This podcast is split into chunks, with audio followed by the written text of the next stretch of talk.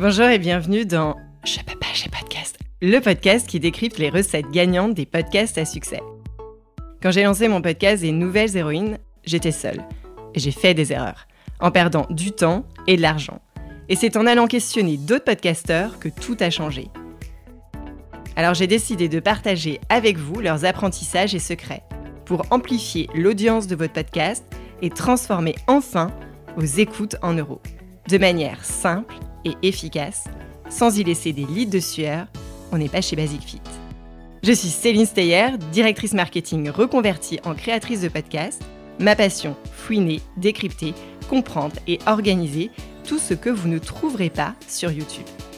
À partir de maintenant, vous n'êtes plus seul à appuyer sur le bouton diffuser. Rendez-vous derrière votre micro. Allez, je file parce que je peux pas, j'ai podcast. Futur podcasteur ou podcasteur aguerri, lâchez votre micro car je suis ravie de vous retrouver pour ce nouvel épisode du podcast Je peux pas, j'ai podcast. Un épisode un peu particulier car il y a bien une podcasteuse de l'autre côté du micro, mais cette podcasteuse a une particularité, ou plutôt une expertise, elle est avocate. Voyez où je veux en venir? Bon, c'est ce que nous allons passer au crible, c'est les aspects juridiques du podcast, ensemble aujourd'hui avec Violaine Schmidt, qui est créatrice du podcast Plus tard, je serai, le podcast qui aide les lycéens à choisir leur futur métier à travers des parcours de femmes inspirantes.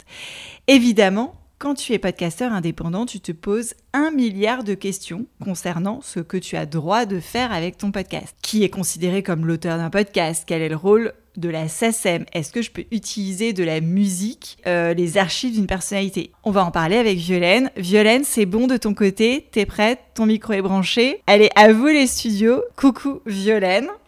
Bonjour Céline, bonjour à toutes et à tous.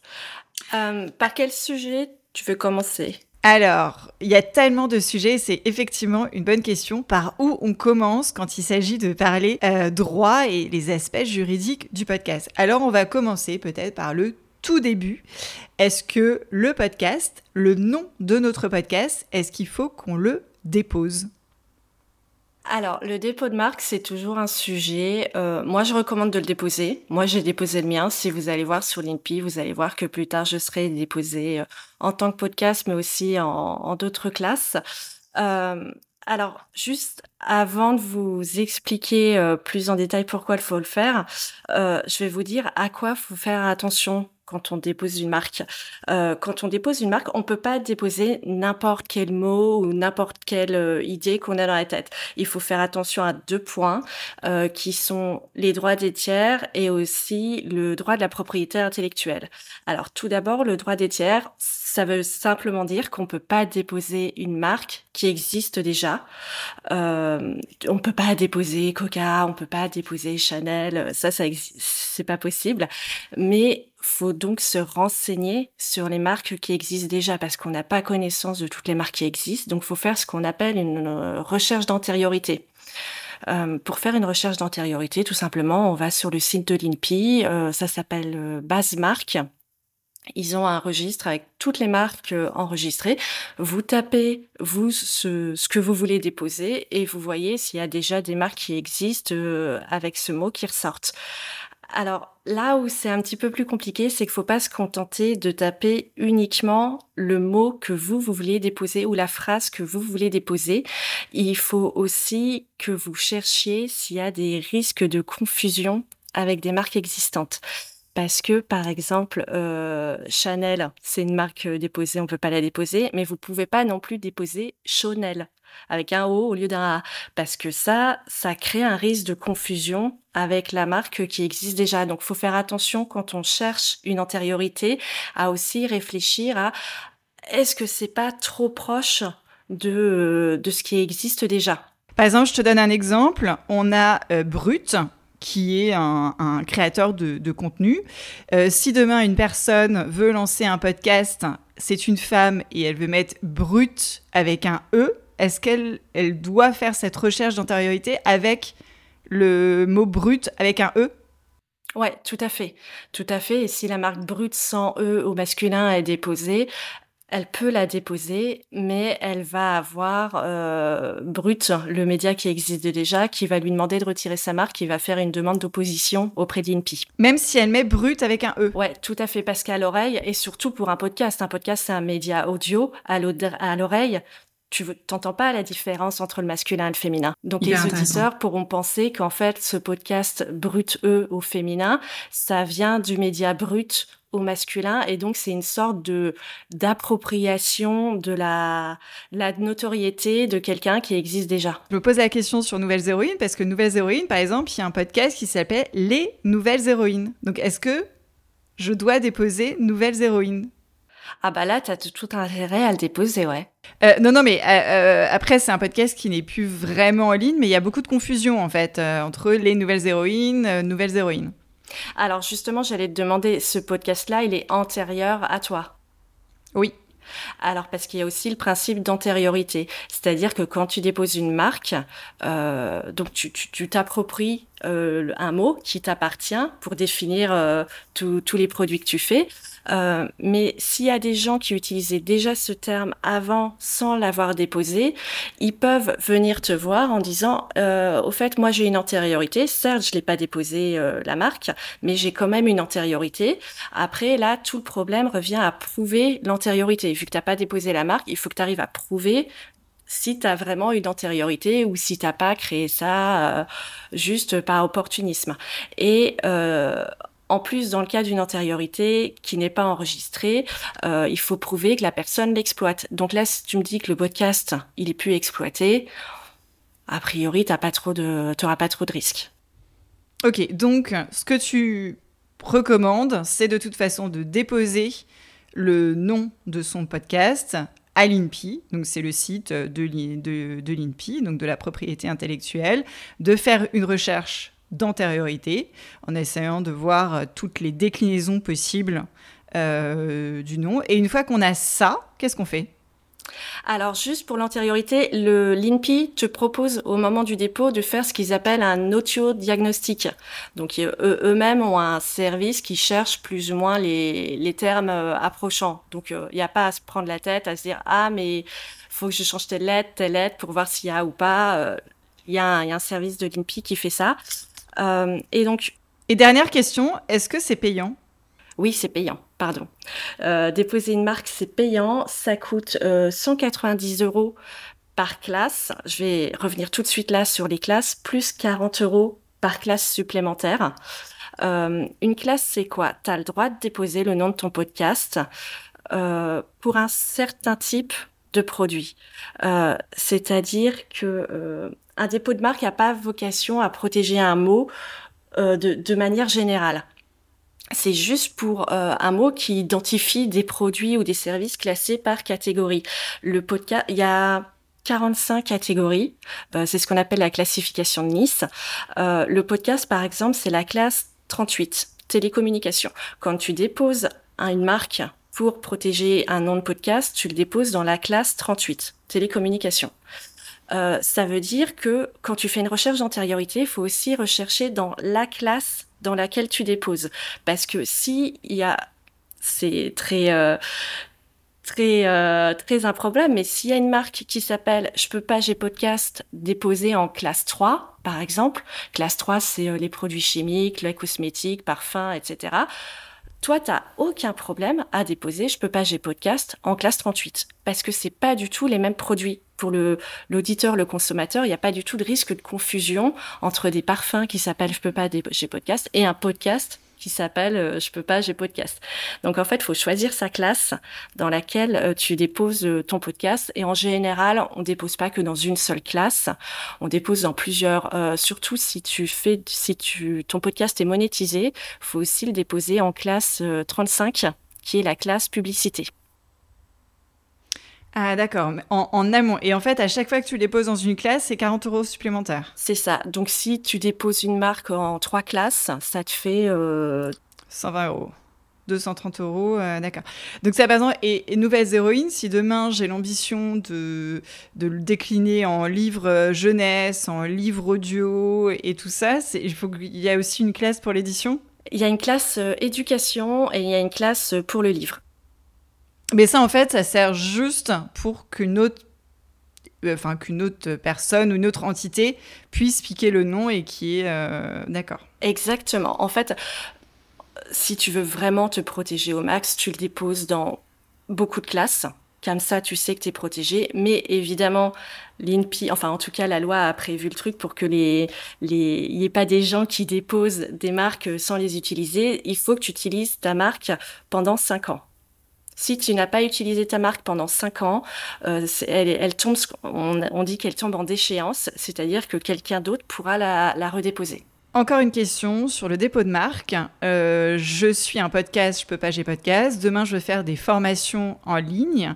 On voit beaucoup aujourd'hui de formations où tu as le petit TM, trademark. Est-ce que ça, c'est quelque chose que quand on, a déposé euh, sa marque, c'est quelque chose qu'on peut utiliser Tu peux utiliser, mais ça n'a pas vraiment de valeur euh, en droit français. C'est une manière d'informer les gens que c'est une marque déposée en fait. C'est une manière de leur dire euh, vous pouvez c'est pas un mot juste comme ça que j'ai choisi, c'est une marque déposée, vous pouvez pas le reprendre à votre compte sinon c'est de la contrefaçon. Mais euh, ça n'a pas vraiment de valeur euh, en soi. C'est juste euh, pour informer, c'est une marque déposée. Et juste sur le dépôt de marque, pour en revenir, on a parlé des antériorités et des droits des tiers. Il y a aussi des règles propres au code de la propriété intellectuelle. Ta marque doit absolument être euh, conforme aux bonnes mœurs, c'est-à-dire que tu n'as pas le droit de déposer euh, euh, une injure ou, ou un terme très très injurieux en tant que marque. Tu tu dois aussi faire en sorte qu'il soit distinctif. Il peut pas être descriptif, c'est-à-dire qu'un podcast qui s'appellerait juste le podcast, là, c'est l'INPI qui va te dire que tu ne peux pas le déposer. Dans chaque classe, il faut que ton nom soit distinctif par rapport à ta classe. Par exemple, c'est euh, euh, non, ça descriptif, euh, tu veux dire? Pardon. Non, il faut pas qu'il soit descriptif, il faut qu'il soit distinctif. Distinctif, d'accord, très bien. Et euh, il faut faire très attention à la fois et sur les antériorités et sur la distinctivité de la marque, parce que en fait, tu déposes ta marque, donc tu remplis ton formulaire, tu choisis tes classes, tu payes, et c'est seulement après que l'INPI regarde si tu respectes bien les règles, et c'est seulement aussi après que les tiers vont pouvoir te dire ah non euh, celui-là tu peux pas le déposer parce qu'il est à moi.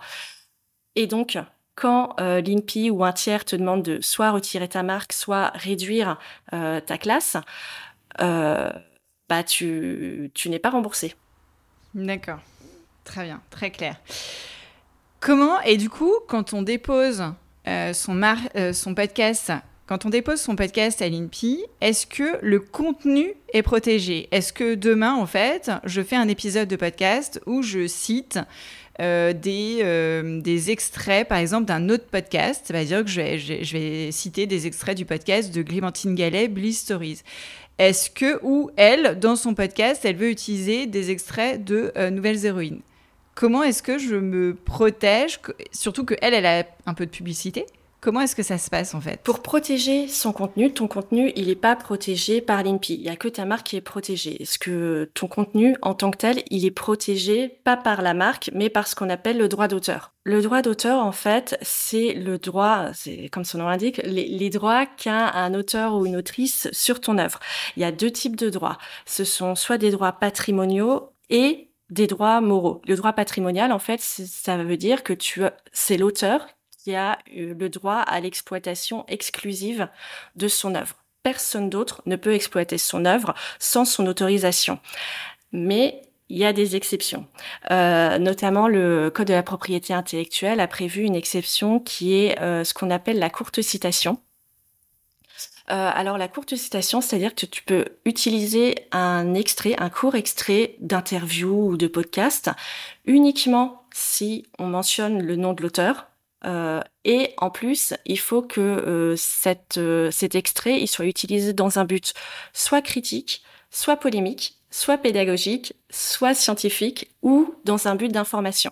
C'est-à-dire que si c'est un extrait juste euh, à une fin de simple illustration euh, euh, musicale ou autre, là ça marche pas, on est en violation de droit d'auteur. On a le droit d'utiliser des courtes citations seulement si on mentionne le nom de l'auteur et si on l'utilise dans un but euh, critique, polémique, pédagogique ou scientifique. D'accord. C'est-à-dire que moi, dans Je peux pas, j'ai podcast, demain, je vais raconter l'histoire du podcast de Clémentine Gallet de Stories. C'est-à-dire que je ne peux pas mettre d'extrait de, euh, de son podcast. C'est-à-dire qu'il faut que je lise un extrait et que je avec ma voix ou alors comment je fais? Est-ce que je le mentionne?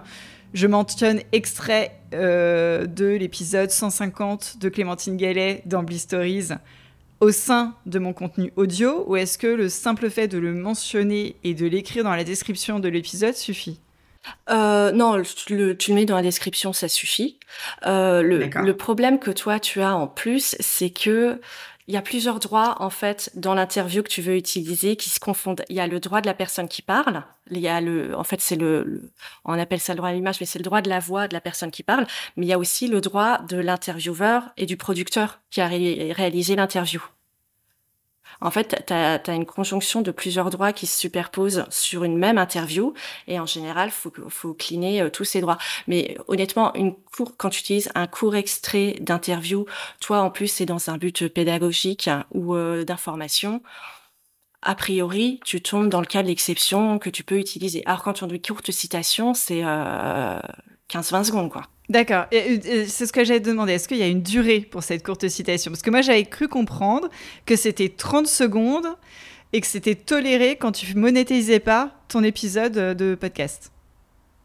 Alors, ça dépend si tu es sur YouTube ou pas. Si ton podcast est aussi sur YouTube, au bout de 10 secondes, tu es, striké. YouTube reconnaît que ton contenu, une partie de ton contenu vient d'une autre euh, d'un autre contenu euh, qui est protégé et donc il te strike euh, ton podcast parce que il pense que c'est de la, de la violation de droit d'auteur. Si t'es que sur les plateformes d'écoute, je, moi j'ai pas connaissance de Spotify ou Apple qui qui fasse un check sur les droits d'auteur et qui strike des épisodes. Donc je pense que là-dessus il y a pas de sujet, mais effectivement il faut juste que bah tu respectes courte citation, effectivement, moi je te disais 15-20 secondes, on peut aller jusqu'à 30 secondes, et faut pas que tu en tires un revenu. Mais moi, est-ce que, par exemple, je peux lire une citation euh, C'est-à-dire que, dans, par exemple, j'ai fait dans le, Nouvelles Héroïnes l'histoire de Jacinda Arden. Je suis partie de données publiques. À un moment donné, il y a des citations d'elle en en, revue journalistique, en, revue de en, en, conférence de presse. Euh, j'ai repris cette citation à l'oral. C'est ma voix. Est-ce que du coup, je, suis autorisée à le faire?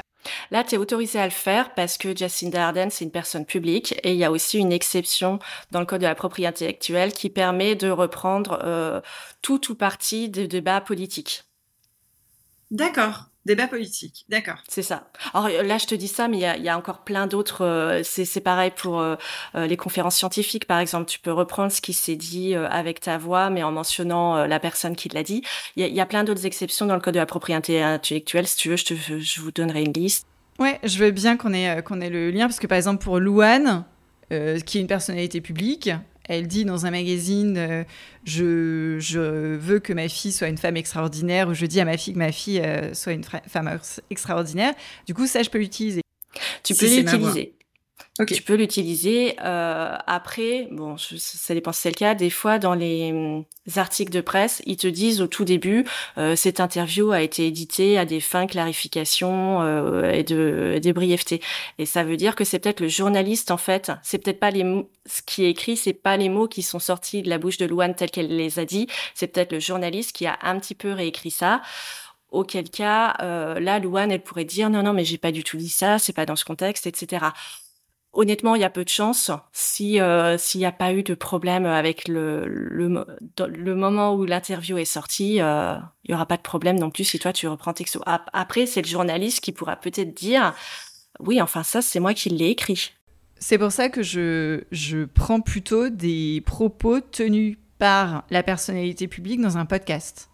Ah ça tu fais bien. Bah c'est parfait. D'accord. Et du coup, parce que comme c'est de l'oral, je cite, du coup, je mentionne le podcast et l'épisode, et euh, mais je le cite uniquement dans la description de l'épisode, je dis pas à l'oral. Voici les principaux points que j'en retiens. Petit A, oui, on dépose la marque de son podcast sur le site de l'INPI en cochant les cases liées à notre ambition. Classe 38, obligatoire, c'est les télécommunications. 35, la publicité si on compte faire du sponsoring et même peut-être la classe 41 si on est dans une catégorie formation-éducation. Petit b, on fait des recherches d'antériorité sur le nom de son podcast. Petit c, pour le droit de citation dans des podcasts narratifs, il est préférable de repartir sur des propos clairs et distinctifs tenus par le protagoniste de votre histoire dans ces podcasts pour le retranscrire à l'écrit et les dire vous-même. Merci d'avoir écouté cet épisode jusqu'au bout. J'espère qu'il vous a plu et que vous en ressortez confiant pour votre podcast. Si c'est le cas, abonnez-vous pour ne rater aucun épisode. Parlez-en autour de vous et surtout laissez-moi une note et un commentaire 5 étoiles sur Apple Podcast et Spotify. N'oubliez pas de le partager à vos amis dans le podcast.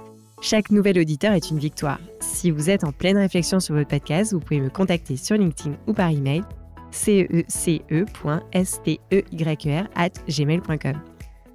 Allez, je file parce que je peux pas, j'ai podcast.